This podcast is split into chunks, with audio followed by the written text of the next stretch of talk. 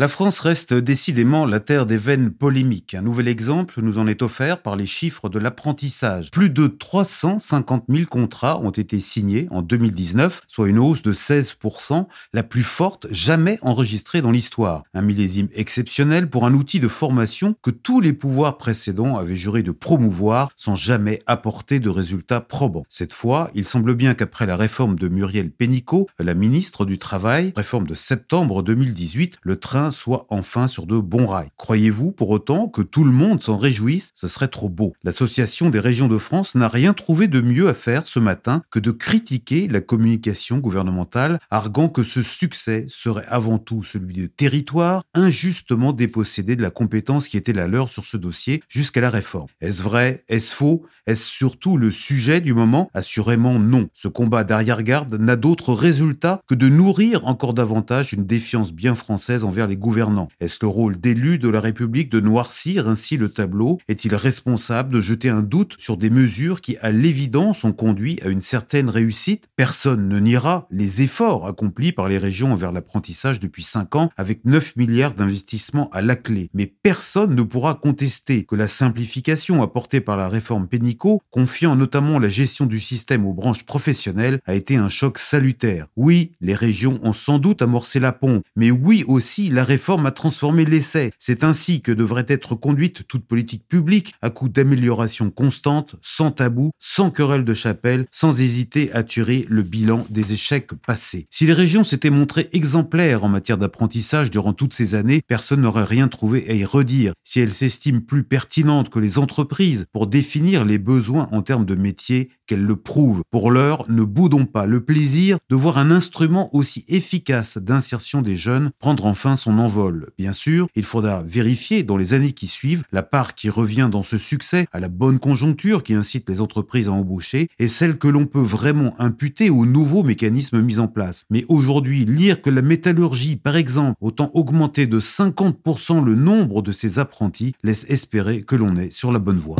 Retrouvez tous les podcasts des échos sur votre application de podcast préférée ou sur leséchos.fr.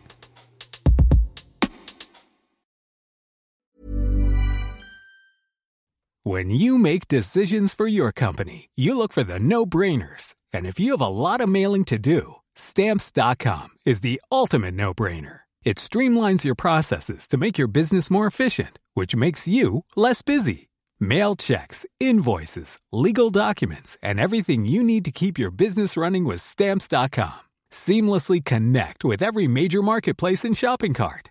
Schedule package pickups and see your cheapest and fastest shipping options from different carriers. With rates up to 89% off USPS and UPS rates. And with the Stamps.com mobile app, you can take care of mailing and shipping wherever you are. Make the same no-brainer decision as over 1 million other businesses with stamps.com. Sign up with code program for a 4-week trial plus free postage and a free digital scale. No long-term commitments or contracts.